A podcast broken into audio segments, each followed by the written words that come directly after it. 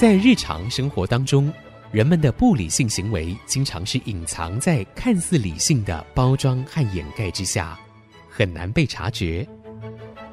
凡事讲理，所有事情就会简单得多。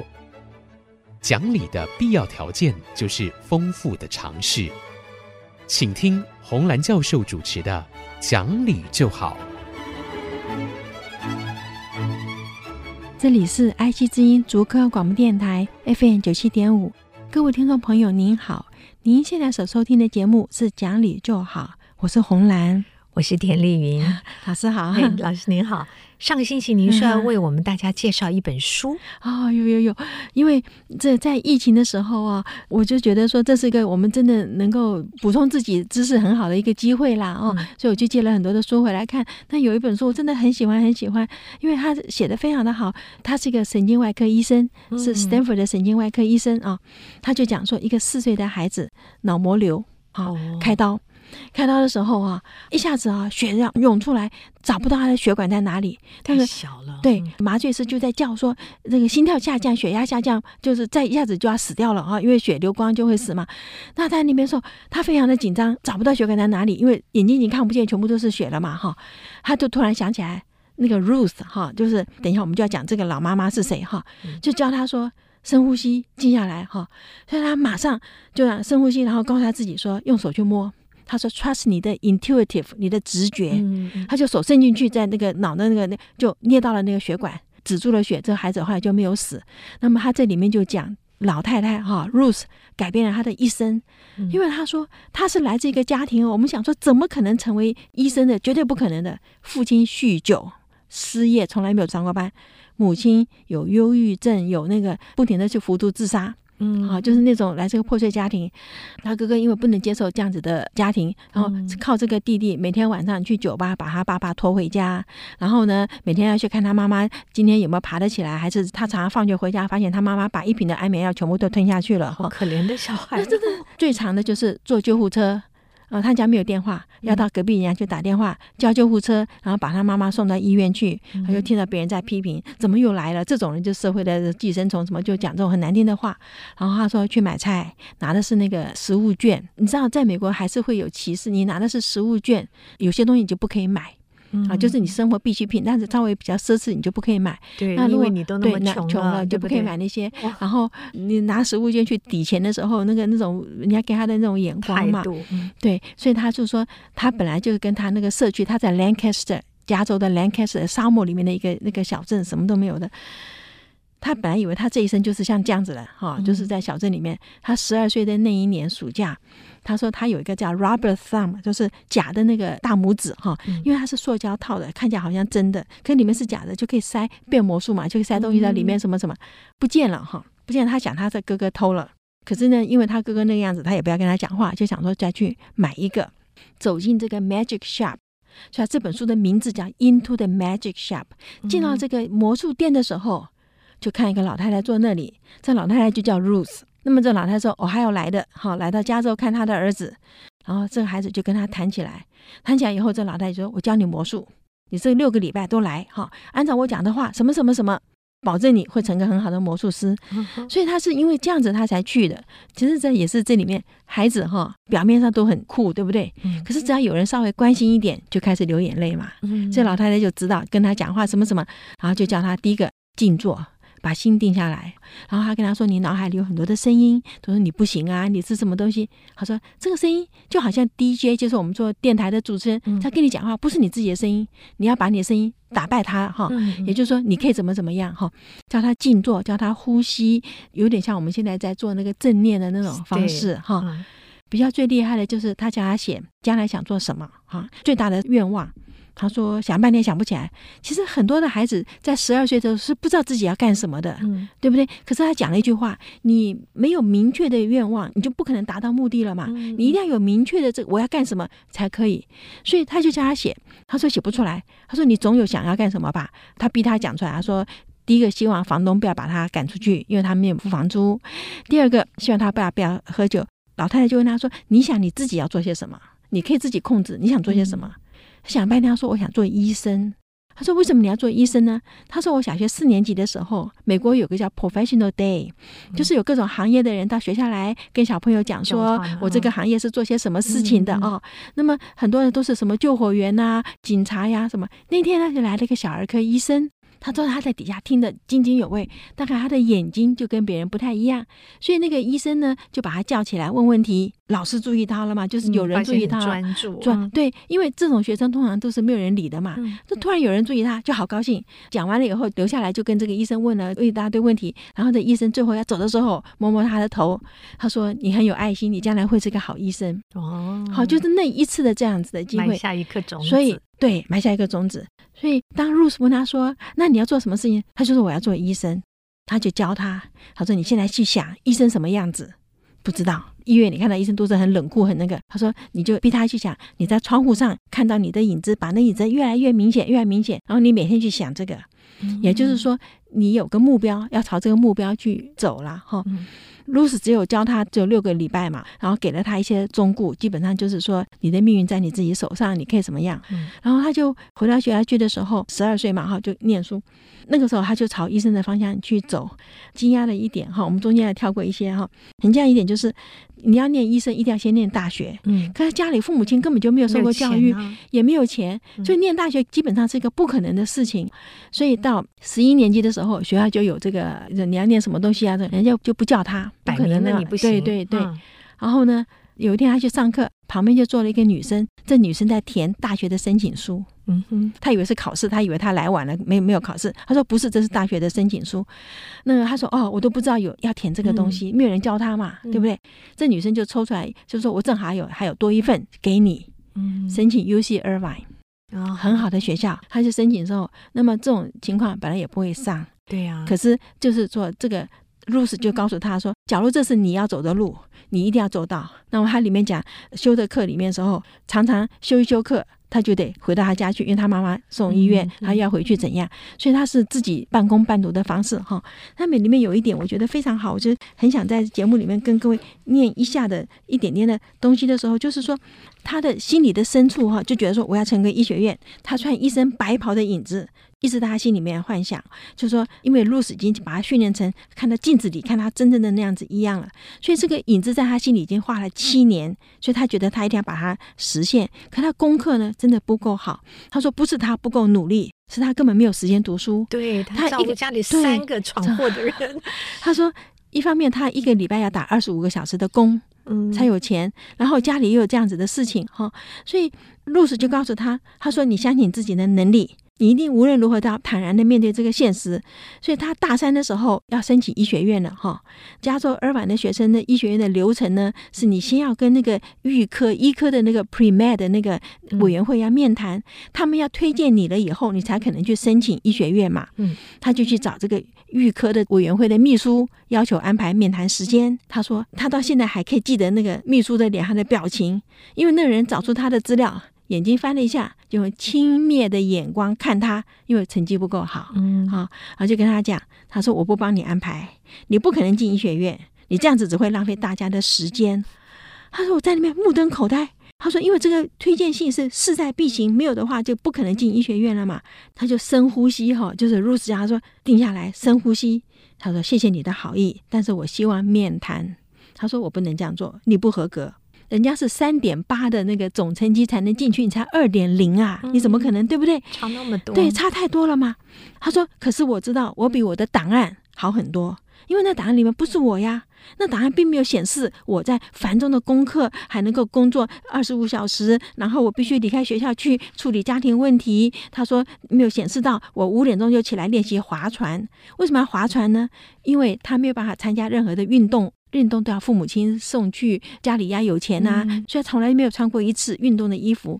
进到二晚以后，因为划船，他就进去以后总算有一套运动衣是属于学校，他就人要找那个自己的那个归属感呐，哈。嗯、所以他五点钟起来练习划船。他说：“这个学业总成绩并不能代表我的能力呀、啊。嗯”所以他就跟秘书讲：“他说我不能接受，你除非安排我跟委员会见面，否则我不离开。”哈，他就这样讲。最主要就是他说态度要很客气。很镇定，很平静，直视对方的眼睛，跟他讲说：“我不离开。”那小姐说：“我真的不能这样子。”他就听出来，因为这种人都很会从别人的蛛丝马迹里面听出别人心里这样，所以那个人稍微犹豫了一下，他就知道那可能是个弱点了，有机会。啊，对，他说我听出他声音里面有一点点的犹豫，他就给了他一点的希望。他说我知道我不合格，我也知道说你通常不会这样子做，可是你可以做。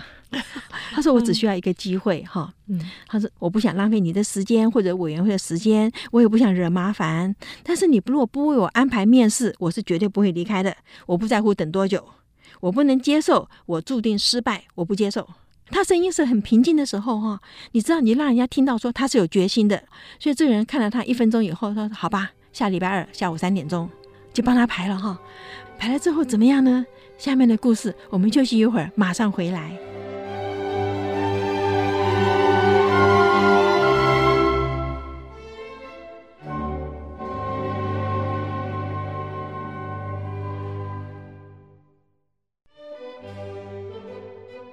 欢迎各位再回到讲理就好的节目，我是红兰老师。今天我们介绍的这本书，啊《你的心是最强大的魔法》，嗯，好好听。我觉得故事内容比这个书名好 哎。对对对，这个书名其实它的英文真的很有意思，叫《Into the Magic Shop》，它就是进到了那个魔术店。他今天改变他整个一生，对不对？对对。可是这个中文含义很深很深的。对，好，那老师继续讲这个故事。OK，所以他那天去的时候哈，因为他要念医嘛，必须要接生物科学院，院长也是里面的那个委员嘛。他显然对这个功课这么烂的人赶来跟大家这样子很感兴趣，所以委员会的内部都知道胆大无畏的要求面谈的这个消息哈。这个秘书就神情严肃的迎接，打开门让他进去。包括院长在内的三位教授都板着脸，抱着手坐在会议的一头，脸上没有笑容。每个人前面都是一份他的档案和成绩单。嗯，啊，他就坐在另外一张的折叠椅上。他说：“三对一好像不太公平，而且他才二十岁，对不对？”他说：“这不是面谈，这是审判。”嗯，啊，那个委员之一的化学教授就讲说：“Mr. Doughty。”因为他上学期修他的课没过哦，你在班上有几次没有通过的测验？你的学业成绩显示你连毕业都有问题啊！更遑论申请就读医学院。你这成绩单显示你无法成为一个成功的医学系的学生，或证明你具有成为医科学历的能力和才智。我相信这是浪费大家的时间。你有办法说服我吗，Mr. Doughty？另外一个委员是个女的教授，非常严格的。她说：“我很欣赏你强迫秘书为你安排这次面谈的举动，但是期待我们推荐你成为一个毫无成功机会的专业人，未免傲慢至极。医学院的竞争非常激烈，我相信你一定知道。但是你的学业成绩是不合格的。”这样子的时候，他就看着这个院长三个人呐、啊，院长没有讲话，可是好奇的注视他，他是来观察的。哈，他就说：“我有话要说。”他说：“我们还有其他的面谈，你要长话短说，你有申诉的自由。可是我们没有这个时间。”他就站起来哈，因为他就想起来，他说他在魔术店里面跟 Ruth 面谈很久的时间的时候，那张椅子，那椅子很小。嗯，Ruth 就叫他说：“你不要让客观环境来定义你。”特别给你一个小椅子，我们这都坐大大的椅子，因为我们是教授，那你是学生，你是个小椅子，所以 Ruth 说，你不要让客观环境来定义你，你也不要让别人来定义你。你的成绩很差，没有错，但是我有比成绩更重要的东西呀。他就站起来讲说，你们是谁授权你们去摧毁一个人的梦想？很厉害呀，这个好厉害啊。他说我在小学四年级的时候遇到一个人，一个医生，他在我心里埋下一粒种子，让我决定将来也要成为一个医生。这在当时是个几乎不可能的事情。我们家里没有人读大学，也没有人当过任何的教授。八年级的时候，我遇到一个富人，他教我：如果你相信你自己，如果你不要一直让脑子里的声音告诉你你不行，因为你过去是个怎么样的人，你将来也会成为一个怎么样的人，那么任何一切都无所不能。他就很对吗？因为我们过去说：哎呀，你是这样子，你就不可能翻身，你就不可能。他是错的。他说：“我生长在一个贫穷的家庭，无依无助。我的父母亲尽了最大的能力，但是他们有他的困难。我就看到面前的委员，两个教授依然双手抱胸，不友善的态度，嗯、对不对？可是院长是微微倾斜的上身，对我点头，意思我继续说下去。所以人生只要有一个人支持你，其实就很好了。嗯，他说我的大半生都是怀抱了这个梦想，他鞭策我，支持我，成为我人生唯一不变的职业。”不错，我没有很好的成绩，但是因为我无法掌控的一切，我很用功，甚至比其他人更用功。虽然我的成绩没有显示出来，但是我可以向你保证，站在这里的人，没有一个会比我更有决心在医学院获得成就。他就望着前面三个掌握我未来的人，其中两个人似乎没有在听。长久以来，这是我头一次感到恐惧和焦虑。我知道那个感觉，那是我十二岁以前最熟悉的感觉。我的心开始跳，又感觉自己又像迷失的男孩。我是谁？究竟凭什么我可以成为一个医生呢？大家心里都明白。这时候，突然我的脑海中出现了 Rose 的声音，他叫我把心打开。我就闭上眼睛，我就看到 Rose 的微笑。你可以的，James。他说：“你可以做任何事，你内心有个魔力，把它施展出来。”于是我就继续对他们倾吐我的心声。我就告诉他，我生长在一个贫困的家庭，必须自己自力更生求学。我告诉他我的母亲和我父亲的情况，告诉他们我必须时常离开学校去照顾我的父母。我告诉他们我在学校里多么用功，保持我的成绩和学绩，甚至我能够站在他前面请求进入医学院，都是一个不可思议的事情。我竭尽所能让他明白，这是一个多么不寻常的事。各位知道，学业成绩和成为一个好医生没有绝对的关系，这就是重点了。学业成绩跟成为一个好医生真的没有绝对的关系吗？学业成绩优异不会使你在乎一个人，可是一生中必须要有机会去做别人认为不可能的事。今天各位能够坐在这里，是因为有人相信你们，有人关心你们。我现在请求各位相信我，我只有这个请求，我请求你们给我这个机会，让我成为我梦想中的那个人。好，嗯，他真的讲的很好，好感动哦。他说讲完以后，现场一阵沉默，对，然后他们告诉我他们会考虑我讲的话。院长就站起来跟他握手，James，我想你给我们一个我们经常忽略的观点，我们忘记了站在我们面前的是一个人，而不是一个档案。嗯，这就是嘛，因为我们都是分数啊、GRE 啊什么，用分数来看一个人，那是个档案呐、啊。好老师、啊，对，他说我们忘记我们面前是一个人，而不是一个档案。虽然很多人达到我们的要求的标准，可是很多方面这个标准是武断的，嗯、是 arbitrary 的，对不对？是个武断的，什么人讲说你这个 GRE 考多少分，你就可以成为一个成功的数学家或者是科学家呢？对不对？他说站在我们面前需要勇气，需要热情和勇于表达你想表达的话。对不对？你有勇气，你有热情，你可以表达你的话。他说：“你不会放弃吧？”他说：“绝对不会啊。”他说：“我不会放弃。”谢谢你们播出宝贵的时间。他就离开。就他离开那个秘书旁边的时候呢，秘书抬头看他，说：“你的表现如何？”他耸耸肩，对不对？时间会说明一切。嗯，他就给他一个温暖的微笑，就不一样了。他说：“我有听到一些里面的话哦，我感觉情况对你是有利的。”他就给他一份传单。他说：“或许你会想看了这个。”截止的日期已经过了，但是我想你大概也不会接受截止日期的这个限制。这就是 Turenne，他后来到那个大学去医学院，在那个路易斯安那的那个 Turenne 大学了哈。本来他是在加州嘛，但是加州大学他是进不来，就去到那个学校去了哈。那么他当然是也是过期了，但是这个人就是打电话去要求跟主持人讲话，他后来就进了。进到 Turenne 去以后，他其实还是没有钱，幸好是碰到美国陆军给了他的奖学金，所以他后来是。毕业出来要到陆军去服兵役，他最后是上校 Colonel 去退役出来的哈，就、他是连去 interview 的飞机票钱都没有。然后这里面有很多的地方哈，这点点滴滴，只要你心里有这个愿望，很多东西会成功了。我们刚刚讲过，他因为没有办法成为运动员哈，因为美国男生运动员这个很重要的事情，football 呀，他因为没有这个钱，也没有这个时间去做这个，所以后来他去参加一个的，就是你可以去参加一个有点像警察的那种培训的哈。你只要是超过十五岁，学业成绩在二点零，品性优良了，就是没有犯过罪，你就可以去。那个里面的好处就是他穿的是制服，他一。一直很希望穿制服，像别人球员一样有一个制服，所以他才要参加那个划船队，对不对？就是他不是正式警察，可是他的卡其布的上衣，然后草绿色的那个裤子。可是在那边的时候，他就讲到一件事，因为他们是培训十二个礼拜以后出来，就可以到康体的那个警察那个办公室啊去做志工啦。有一天他去那边时候，警察就手铐带着一个人进来，喝醉酒在那边大闹，就叫他带到那个拘留的地方，把他锁起来。他走过去一看，就他爸。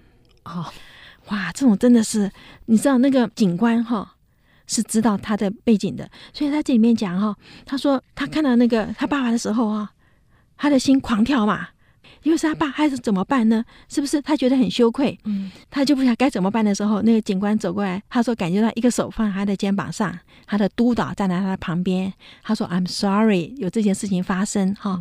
他说他才知道说原来他们早就知道他来自于什么样的家庭，他爸爸是谁嘛？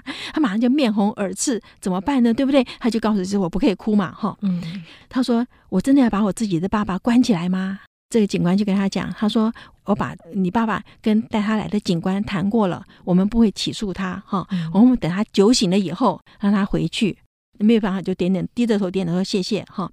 他说他那时候真的很希望赶快消失，可是督导就在他旁边，一个手还在他的肩膀上，他就叫他说 James，他就抬头看他嘛，他以为会看到批判的眼神或者更糟嘛，灵敏的眼光都不是哦，他就立刻想起来，露丝告诉他一个东西破损。”残败并不表示所有东西都是破损残缺，嗯，这句话很重要。一个东西破损了，可是不代表所有东西都是破损的。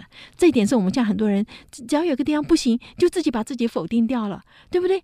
他一直以为别人会因为他爸爸的关系，因为他贫穷，因为他什么都没有而批判他、判断他嘛。